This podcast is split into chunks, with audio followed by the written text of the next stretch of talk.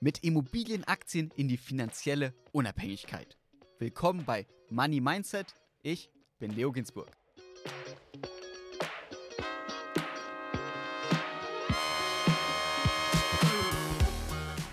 Disclaimer. Die Inhalte dieses Podcasts beinhalten keine Kaufempfehlung der Redaktion. Aktien, Kryptowährungen und Investments sind grundsätzlich mit Risiko verbunden. Heute ist zu Gast bei mir Sven Klünder. Sven ist 34 Jahre alt und auch besser bekannt als Blogger Investingenieur. Er investiert sein Geld an der Börse, um finanziell unabhängiger zu werden. Wie er vorgeht, darüber sprechen wir jetzt. Hallo Sven. Moin Leo, schön, dass ich dabei sein darf. Ich freue mich auch sehr.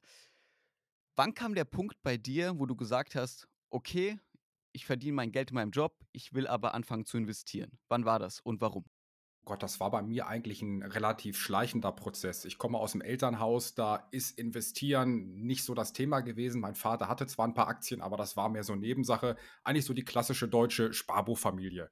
Und bei mir kam dann der Anfang, das war 2013, 14. 2013 habe ich bei K plus S angefangen, börsennotiertes deutsches Unternehmen im Bergbau. Und da hatte ich dann 2014 die Möglichkeit, Mitarbeiteraktien zu kaufen. Und das war quasi dann mein Einstieg in die Börse. Das heißt, mit Mitarbeiteraktien bist du eingestiegen. Was war da damals so dein Gedanke, deine Motivation, das anzunehmen? Oh Gott, letztendlich habe ich dann mit meinem Vater darüber gesprochen und bei meinem Gehalt war es so, ich habe 80 Prozent jeden Monat ausgezahlt bekommen und 20 Prozent als Bonus. Und dann hatte man eben die Chance, bei diesen Mitarbeiteraktien noch eine Aufstockung zu bekommen. Und das war so die Motivation, einfach so ein bisschen was zurücklegen und mal gucken, wie es so läuft. Also gar nicht unbedingt so weit gedacht, wie ich das inzwischen äh, an der Börse betreibe. Und vorher hattest du keinen wirklichen Bezug zu Aktien? Nein, überhaupt keinen. Also selbst als ich dann die ersten gekauft habe, war das für mich eher so eine Hochrisikoanlage. Ich habe jeden Tag in das K plus S, das ist so ein Mitarbeiterportal, geguckt, wie die Aktie steht, zwei, dreimal. Und also überhaupt keinen Bezug dazu gehabt. Einfach so der klassische Sparbuchdeutsche, sag ich mal. Geld auf dem Girokonto und auf dem Tagesgeldkonto. Was hast du damals da gedacht, wenn du immer die Aktie da dir zwei, dreimal am Tag angeschaut hast? Warst du da immer sehr nervös? Ich war da eigentlich jedes Mal nervös. Ich habe mich immer gefreut, wenn sie gestiegen ist um ein paar Pünktchen, um ein paar Cent. Und wenn sie gesunken ist, war das natürlich eine totale Katastrophe. Im Grunde, so wie es jetzt auch vielen von meinen Followern momentan geht. Also das, was die jetzt zum Teil erleben, die frisch angefangen haben, das kenne ich eben auch noch aus der Zeit. Und wie ging es dann weiter, dass du gesagt hast, okay, mir macht das irgendwie ein bisschen Spaß oder ich fange an zu verstehen, was die Börse eigentlich ist, dass ich mehr investieren will? Ja, letztendlich lief das dann ja so weiter. 2015 habe ich das gleiche nochmal gekauft und so Mitte 2015 im Sommer gab es dann Gerüchte, dass K plus S eventuell von den nordamerikanischen Konkurrenten gekauft wird und die Aktie stieg bis auf 40 Euro. Ich total gefeiert, ne, jetzt kannst du das dicke Geld machen. Dann haben mir Kollegen geraten, ja, warte lieber noch, da kommen immer noch bessere Angebote. Ich habe da noch so eine, so eine Stop-Order gesetzt, aber alles eben mit halbem Wissen ja, das Ende vom Lied war, die Stop-Order ist ausgelaufen und ich habe die Aktie dann ein paar Jahre später, ich glaube, für 15, 16 Euro verkauft, einfach weil ich einen Schlussstrich ziehen wollte. Das war für mich aber gleichzeitig der Moment, wo ich gesagt habe, so, sorry Sven, was du da bisher ja gemacht hast, das war mir so ein Rumdoktern, du musst das jetzt vernünftig machen und bin dann erstmal zum Thema ETFs übergegangen, weil das einfach solider war, einfacher war und habe damit erstmal begonnen. Das heißt, 2015 hast du schon mit ETFs begonnen, also deutlich vor dem Hype, kann man sagen deutlich vor dem Hype. Genau, das war so das beste Produkt, was ich dann damals gefunden habe. Und dann kam natürlich immer mehr so das Thema, naja, eigentlich nur ETFs ist ein bisschen langweilig. Und da bin ich dann eben zu meiner heutigen Strategie gekommen, dass ich immer noch sage, ich habe einen harten Kern aus ETFs. Das ist die Altersvorsorge oder die zusätzliche, die ich brauche für mich und meine Frau. Besonders auch für meine Frau, die ist eben selbstständig an der Stelle. Und da eben on top investiere ich noch in Dividendentitel, dass ich sage, wenn es gut läuft, kann ich sogar noch ein paar Jahre früher in Rente gehen. Das heißt, da eben diese finanzielle Unabhängigkeit. Wie du heute investierst, darüber sprechen wir gleich. Was mich noch interessiert, was waren deine Ziele, als du angefangen hast mit Aktien? War da schon von vornherein klar, okay, ich will vielleicht finanziell unabhängiger werden, ich will mir fürs Alter aufsparen oder was war deine Motivation? So richtig die Motivation hatte ich da an der Stelle noch nicht. Das war einfach, man hatte die Gelegenheit, man konnte eben diesen 20% Bonus mitnehmen und das war so der Einstieg. So richtig Ziele hatte ich damals noch nicht. Wie alt war ich da? Da war ich 25, da war ich noch jung und naiv, gerade so Berufseinsteiger. Da habe ich an der Stelle ehrlich gesagt noch nicht so weit gedacht. Aber heute denkst du ein bisschen weiter. Was ist heute dein Ziel? Ja, heute ist quasi das Ziel, dass ich mehr Zeit mit den Dingen verbringe, die wirklich wichtig sind. Ich sage mal, zwischendurch habe ich ja geheiratet. Ich habe ein Kind, eine junge Tochter, die ist jetzt sechs Jahre alt. Und ich habe eben gemerkt, dass ich sehr viel immer gearbeitet habe. Das heißt quasi meine Zeit gegen Geld getauscht habe. Und das Investieren ist eben die Möglichkeit, dass man das Geld für sich arbeiten lässt, dass man mehr Freiräume auch bekommt. Und ich möchte eben nicht, ich sag mal, bis 60 plus nach Möglichkeit arbeiten, sondern deutlich früher in Rente gehen und dann eben die Zeit mit meiner Frau, meiner Tochter verbringen und da einfach mehr Freiheiten, mehr Unabhängigkeit gewinnen. Und das ist jetzt inzwischen das Ziel für mich beim Investieren. Okay, und was machst du, um dieses Ziel zu erreichen? Wie investierst du? Ja, ich investiere eigentlich so grob in drei Teilen. Der erste, das sind grob 25 Prozent. Das sind eben die ETFs. Die sollen erstmal die Rente bei uns absichern. Da die Rentenlücke schließen, kann man sich ja relativ einfach, wenn man sich mit dem Thema ein bisschen beschäftigt hat, berechnen, was man etwa braucht. Und da an der Stelle gehe ich einfach auf Nummer sicher, dass ich sage, selbst wenn ich mit meinen Aktien völlig daneben greife, die ETFs sind so breit gestreut, da sehe ich wenig Risiko. Dann der zweite Teil, der ist jetzt immer weiter gewachsen. Das macht inzwischen so 70 Prozent des Portfolios aus. Das sind eben die Einzelaktien, da eben mit starkem Dividendenfokus, auch breit gestreut. Ich versuche immer so 50 Titel zu haben von diesen 70 Prozent vom Depot immer unter 2 Prozent auch zu bleiben, das Risiko, also pro Aktie zu bleiben, das Risiko breit zu streuen. Und da ist eben das Ziel, passiven Cashflow zu generieren, um dann eventuell auch zu sagen, mit 40, 45 kann man schon in Rente gehen. Und die dritte Säule ist dann so ein bisschen, da investiere ich ein bisschen in Rohstoffe, auch Trading gehört dazu. Und das ist so ein bisschen zum einen Spekulation mit dabei, zum anderen aber auch einfach nochmal eine andere Assetklasse mit dabei. Und das ist so, wie ich momentan investiere. Dann lass uns über die Punkte ein bisschen genauer sprechen. Der erste Punkt ETFs. In welche ETFs investierst du ja, ich habe angefangen klassisch mit der 70-30-Strategie, also 70% MSCI World, 30% Emerging Markets. Habe das dann etwas später, ich kann gar nicht mehr genau sagen, wann, habe ich, dann habe ich das optimiert, habe quasi noch die Small Caps mit reingenommen und jetzt in diesem Jahr eigentlich auch so bedingt dadurch, dass ich das für meine Eltern und für meine Tochter eh schon auf dem Depot laufen lasse, habe ich jetzt gesagt, ich mache es mir einfacher, mache da einfach eine Ein-ETF-Strategie und bin da jetzt beim FTSE All World ETF gelandet. Hätte genauso gut den MSCI All Country World Index wählen können, kommt letztlich auch relativ aufs Gleiche raus, aber habe mich dann an der Stelle für den FTSE entschieden. Warum hast du dich entschieden, diese Ein-ETF-Strategie zu fahren und auf die 70-30 verzichtet?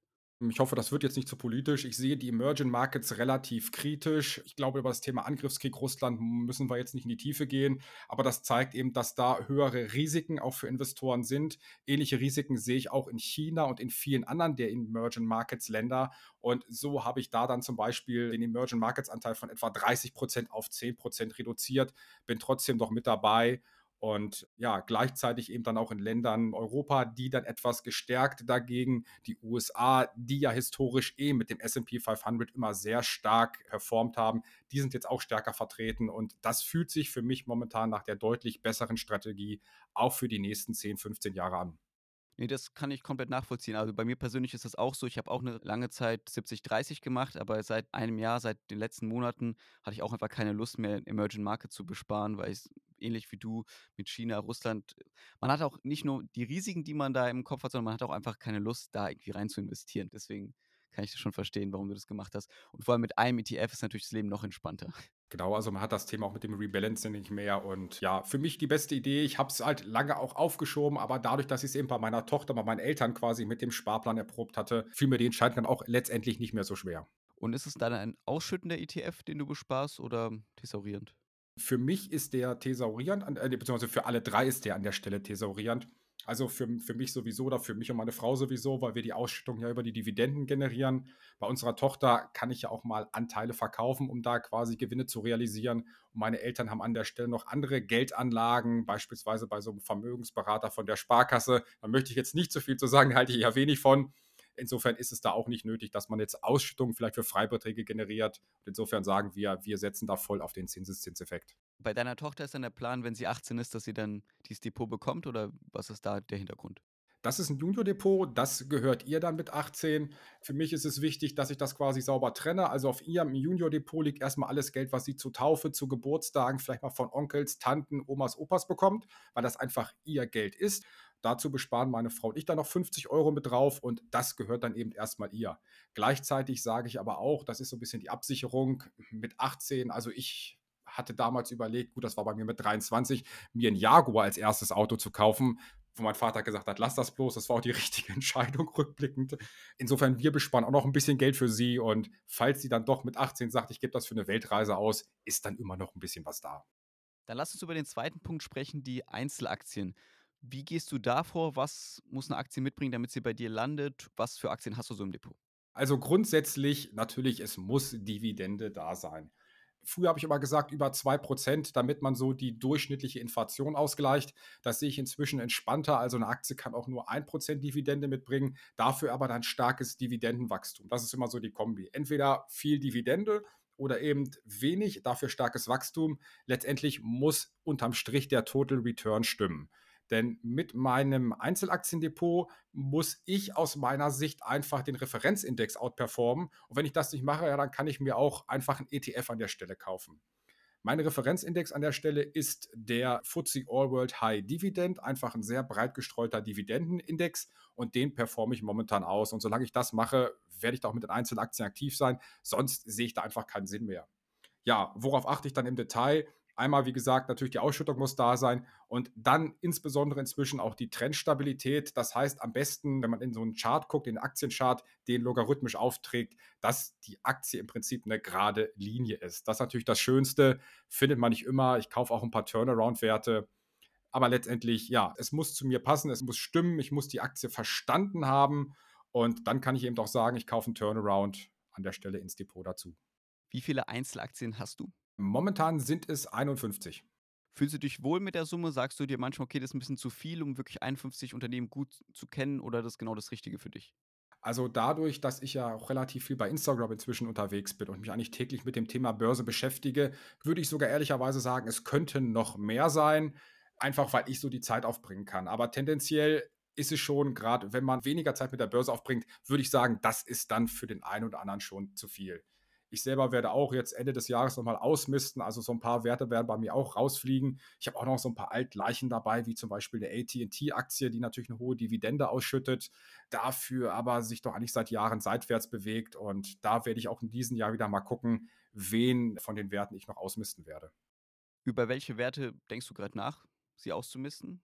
Also auf jeden Fall ist bei mir Shell momentan auf der Kippe, einfach weil ich so ein bisschen unschlüssig bin, wie sich das Ganze entwickelt mit dem Erdöl. Und ich glaube auch, dass der Preis nicht mehr auf Dauer in diesen Höhen sein wird. Das heißt, die sind auf jeden Fall auf der Kippe. Verizon und ATT sind bei mir auf der Kippe. Die Tabakwerte sehe ich auch relativ kritisch. Einmal wegen der Produktgruppe selbst und auch wegen der langfristigen Rendite. Wobei ich jetzt sagen muss, ich habe Tabak größtenteils auch im Corona-Tief gekauft. Und da habe ich natürlich jetzt auch ein ordentliches Kursplus mitbekommen. Letztendlich muss eben klar sein, die Aktie muss im Schnitt 8 bis 9 Prozent im Jahr machen, um diesen Vanguard FTSE All World High Dividend zu schlagen. Und wenn ich das eben nicht mehr sehe, dann fliegt sie raus. Was sind denn sonst so deine Lieblingsaktien aktuell in deinem Depot?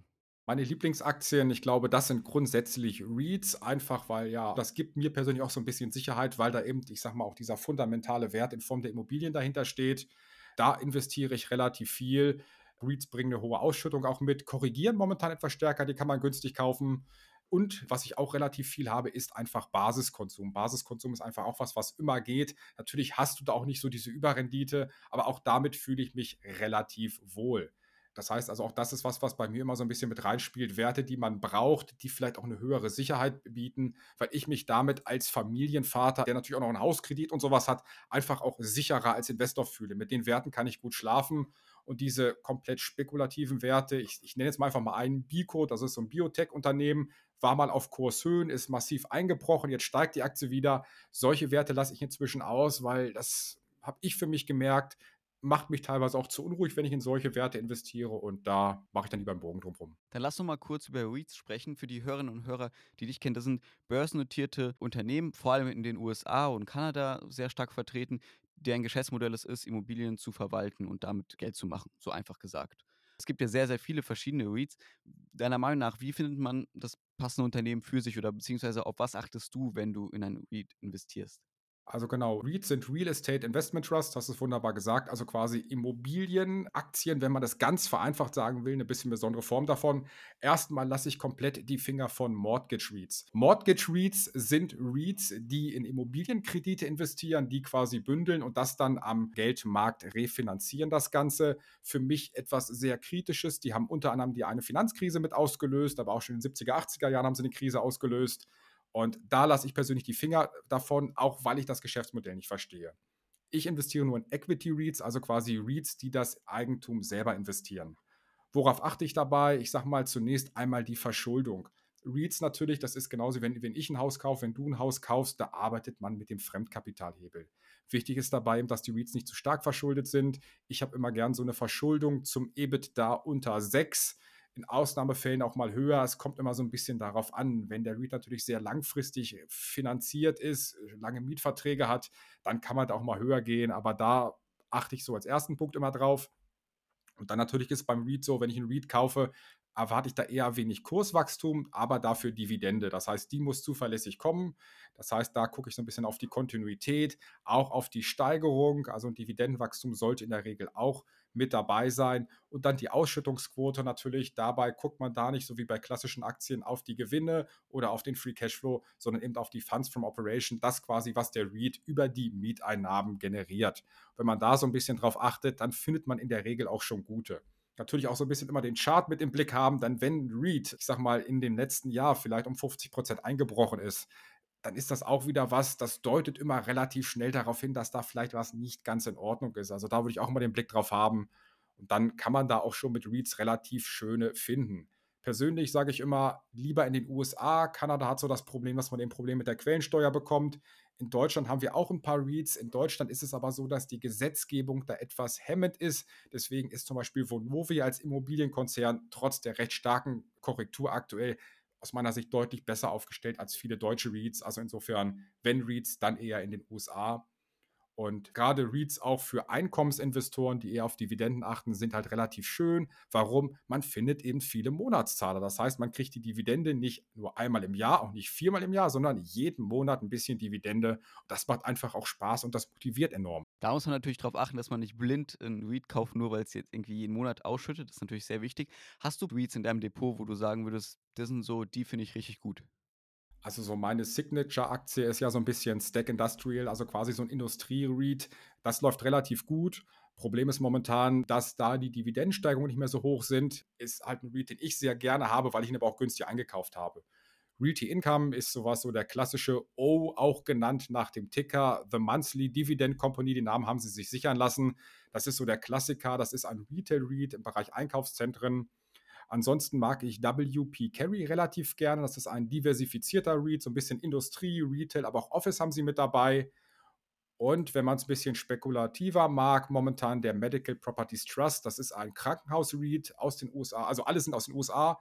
Medical Properties Trust ist aber auch zum Beispiel in Deutschland unterwegs, hat hier also auch Immobilien momentan ein bisschen angeschlagen durch eine höhere Verschuldung und weil der Hauptmieter etwas in Schieflage ist, aber für mich ein REIT, der momentan sehr günstig ist, über 10% Dividendenrendite und ich halte eben diese Krankenhäuser auch für systemrelevant. Das heißt, das Risiko ist zwar da, ich schätze es aber persönlich, wie gesagt, da bitte auch mir nicht blind nachkaufen, immer die eigene Recherche machen, trotzdem für ein gutes Investment.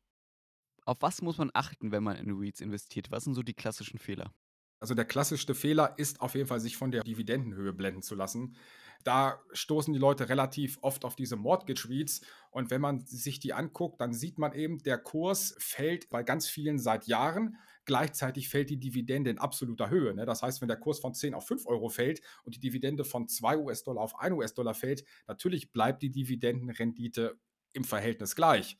Aber ich verliere eben Geld. Also das ist so das allererste, womit ich, wo ich eben drauf achten würde und ansonsten die Punkte, die wir eben gerade auch schon so ein bisschen angeschnitten haben. Ne? Das heißt, die Verschuldung wird die Dividende regelmäßig gezahlt und vor allen Dingen auch das Geschäftsmodell und dann macht man da in der Regel wenig falsch. Wir hatten hier bei Money Mindset auch schon einen Gast, der war auch großer Fan von REITs, äh, Benjamin Offenberger, Beamteninvestor. Genau, der Ben. Ja, der Ben, ihr kennt euch ja. Und er hat mir damals erzählt in der Folge, er hat mit einem REIT 11.000 Euro verloren mit einem Investment. Ist dir auch schon mal so ein großer Investmentfehler in deiner Karriere an der Börse passiert? Also meinen größten Verlust, den habe ich tatsächlich auch mit der K plus S Aktie da gemacht. Wenn ich jetzt Dividenden rausrechne, mögen das so 3, 3.500 Euro gewesen sein. Inzwischen versuche ich sowas oder vermeide sowas eigentlich auch relativ gezielt, indem ich lieber auch etwas früher verkaufe. Also, ich achte sehr darauf, wenn zum Beispiel so ein Trendbruch stattfindet, wenn es bei der Aktie schlechte Nachrichten gibt, da dann auch vorzeitig zu verkaufen. Aber auch momentan habe ich Aktien im Depot, die im Minus stehen. Also, der Medical Properties Trust, der steht bei mir, glaube ich, auch 1.000, 2.000, 2.500 momentan im Minus. Wobei ich aber auch da bewusst sage, das Risiko gehe ich ein, einfach weil ich da an die Erholung glaube. Du sagst ja, dass Dividenden dir sehr wichtig sind bei deinen Investment mit Einzelaktien. Wie viel Dividenden verdienst du denn so im Monat im Schnitt? Das ist sowas, da sage ich immer ungern absolute Zahlen, einfach weil ich schon bei Instagram und Co. sehr viel von meinem Privatleben preisgebe. Aber ein paar hundert Euro im Monat kommen da schon zusammen. Es reicht noch nicht, um davon in Rente zu gehen, aber vielleicht so in den nächsten zehn Jahren könnte ich das schaffen. Ist das dein großes Ziel, in 10 Jahren in Rente gehen? Also mein großes Ziel ist, zu können und nicht mehr zu müssen. Und das heißt einfach sehr viel Freiheit, wenn man nur noch das macht, woran man Spaß hat. Und daran möchte ich gerne arbeiten. Ob ich dann wirklich jetzt in Rente gehe, ich glaube, das werde ich nicht machen, denn ich bin jemand, der braucht immer Beschäftigung. Aber einfach, ja, freier zu sein, ich finde, das ist ein sehr erstrebenswertes Ziel. Wie realistisch ist das aktuell? Ich glaube, das ist relativ realistisch. Was braucht man denn für ein Vermögen, um mit Mitte 40 in Rente zu gehen? Ja, es hängt immer so ein bisschen davon ab, wie du auch dein Leben führst. Natürlich immer schwierig zu sagen. Ich würde sagen, du brauchst etwa 2.000 Euro, also Dividende sollten es schon sein, mindestens. Das heißt, hochgerechnet 24.000 Euro Dividende und das würde ich dann mal 25 rechnen. Würde man von 4% Dividendenrendite ausgehen, das wären 600.000 Euro. Mit Steuern und ein bisschen Sicherheitsaufschlag würde ich schon sagen, 800.000 Euro muss man haben im Depot. Und wie weit bist du von diesem Ziel entfernt? Ja, der Weg ist noch ein bisschen hin. Also 30% etwa, 30 bis 40% haben mich davon erreicht. Wobei man natürlich immer sagen muss, es hängt, wie gesagt, vom individuellen Leben, ja, was man führt auch ab. Also bei uns wird es so sein, dass wir in den nächsten zehn Jahren unser Haus abgezahlt haben. Das heißt, da sinkt natürlich dann auch so ein bisschen der Kapitalbedarf. Insofern, ich gebe weiter Gas und ich hoffe auch dann eben über die Dividendensteigerung, über das Reinvestieren, das ist ja eben auch der Zinseszinseffekt. Man sagt eben oft so, die ersten 100.000 Euro dauern am längsten, die zweiten dann schon, ich sag mal, drei, vier Jahre weniger und Schritt für Schritt wird es eben weniger, weil man natürlich auch reinvestiert, weil der Zinseszinseffekt kommt, weil das Vermögen für dich arbeitet. Insofern bin ich da frohen Mutes, das erreichen zu können. 51 Aktien hast du in deinem Depot, noch ein ETF, du hast deinen Instagram-Blog. Wie viel Zeit geht da pro Woche drauf? Beziehungsweise du hast ja noch einen Job. Wie kriegst du das alles unter einen Hut? Ja, letztendlich mache ich nur noch Teilzeit. Also da auch dank Instagram, auch dank meinen Followern ist es mir eben möglich, da zum Beispiel über Affiliate, aber auch über YouTube und so weiter auch etwas Geld zu verdienen. Und ja, in Vollzeit wäre das mit Instagram inzwischen einfach auch nicht mehr möglich. Mein Blog hat ja mal angefangen, einfach so in der Corona-Zeit. Man hatte Lockdowns, um sich mit anderen auszutauschen. Ja, dann ist das relativ schnell gewachsen. Inzwischen, nach gut anderthalb Jahren, sind das 60.000 Follower. Und das, das würde ich beruflich in Vollzeit gar nicht mehr schaffen. Wenn du auf das Jahr zurückblickst, das war ja ein Jahr voller Krisen. Also wir hatten einen Krieg in Europa, Börsencrash. Wie blickst du auf dieses Jahr zurück? Machst du dir irgendwie Sorgen um das ähm, weitere Investment oder wie gehst du damit um? Ja, schwierig. Also es ist tatsächlich ein sehr hartes Jahr gewesen. Mich hat es geschockt, dass wir in Europa auf einmal wieder Krieg haben. Das ist ja ganz furchtbar, was da passiert. In Deutschland merken wir, dass die Armut deutlich größer wird. Also natürlich, ne, es ist kein Geheimnis, auch wenn ich viel an der Börse investiere, auch wenn meine Frau und ich beide arbeiten, wir merken auch, dass Lebensmittel und Co. deutlich teurer geworden sind. Das wirkt sich natürlich bei uns allen auf die Sparpläne auch aus. Und ich hoffe einfach, dass im nächsten Jahr das wieder besser wird, weil so wird das, glaube ich, schwierig. Auch in Deutschland wird das Klima natürlich deutlich schwieriger. Viele Menschen können sich einfach ihr Leben nicht mehr leisten. Und das ist was, was mich schon auch relativ beschäftigt, ja. Wenn du in zehn Jahren dein Ziel erreicht hast, was ist das Erste, was du machen wirst? Oh Gott, das ist eine schwierige Frage. Soweit habe ich ehrlich gesagt noch nicht gedacht. Wahrscheinlich werde ich einfach so weitermachen wie zuvor auch. Ne? Ich werde aufstehen, arbeiten, wahrscheinlich einen Post äh, bei Instagram setzen. Moin Freunde, heute habe ich mein Ziel erreicht und wenn es ein Montag ist, jetzt kommt der Wochenausblick. Also ganz normal weiterleben und nicht irgendwie einen Urlaub, eine Weltreise oder direkt einen Job an den Nagel hängen. Nein, also ich glaube, so der Typ für diese verrückten Sachen, das bin ich inzwischen nicht mehr. Dafür bin ich viel zu bodenständig. Das hätte ich vielleicht so mit 20, 25 gemacht. Wenn du im Lotto gewinnst, dass du dann erstmal irgendwie dir einen Ferrari kaufst. Aber so ein Oder ein Jaguar. Oder den Jaguar. Ja, das wird mir jetzt nachhängen. Aber inzwischen, wie gesagt, ich bin eigentlich mit meinem Leben sehr zufrieden. Ich fühle mich bei uns im Haus wohl, in der Nachbarschaft. Das heißt, ich würde auch nicht umziehen. Ich mag mein Auto. Ich habe mir den Astra gekauft, den ich haben wollte. Dann bin ich sehr zufrieden. Ich habe eine schöne Frau, ich habe eine gesunde Tochter. Wir haben zwei Hunde, mit denen macht das Leben viel Spaß. Also so richtig was ändern würde ich nicht. Vielleicht würde ich mit der Familie einfach mal essen gehen, weil ähm, das ist immer schön, wenn so die ganze Familie zusammenkommt. Aber so richtig was Großes brauche ich eigentlich nicht. Dann wünsche ich dir guten Appetit und viel Erfolg und vielen Dank, dass du hier warst und wir mit dir über dein Leben und deine Investmentstrategie sprechen konnten. Das war unsere erste Folge im Jahr 2023 Money Mindset. Heute mit Sven und er hat uns erzählt, wie er finanziell unabhängig werden will. Wenn euch die Folge gefallen hat, lasst gerne eine Bewertung da, folgt uns auch auf Instagram. Ich bin Leo Ginsburg, bis zum nächsten Mal.